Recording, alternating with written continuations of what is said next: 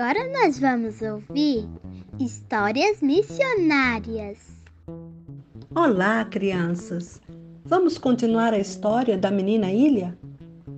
A aldeia onde ela morava ficava muito longe do porto, onde também era a casa da missionária.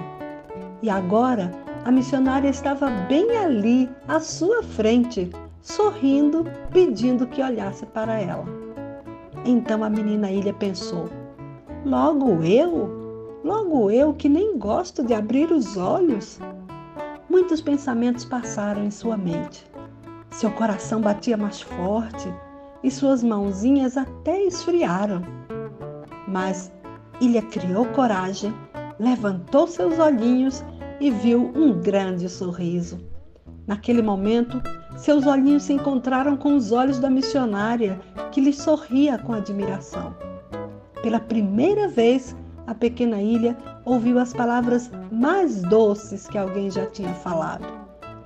Que lindos olhos! E são azuis, da cor do céu, da cor do mar, disse a missionária, cheia de emoção. Nessa hora, muitos pensamentos passaram na mente da menina. Lindos olhos? Eu? Eu não tenho olhos lindos.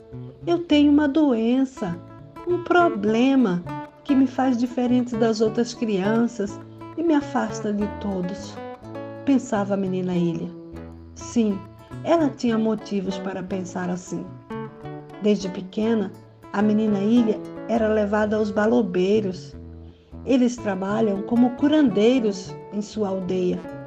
Isso faz parte da religião deles. Eles faziam rituais, um tipo de culto, buscando cura. Eles acreditavam que aqueles olhos pertenciam a espíritos que iam trazer mal às famílias da aldeia e às futuras gerações. Por isso, Ilha sentia tanta tristeza, vergonha e até medo de brincar com as outras crianças.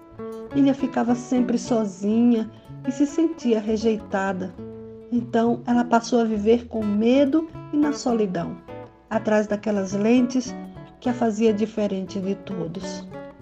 Triste, não é, crianças? Vamos ver o que a Bíblia nos diz hoje?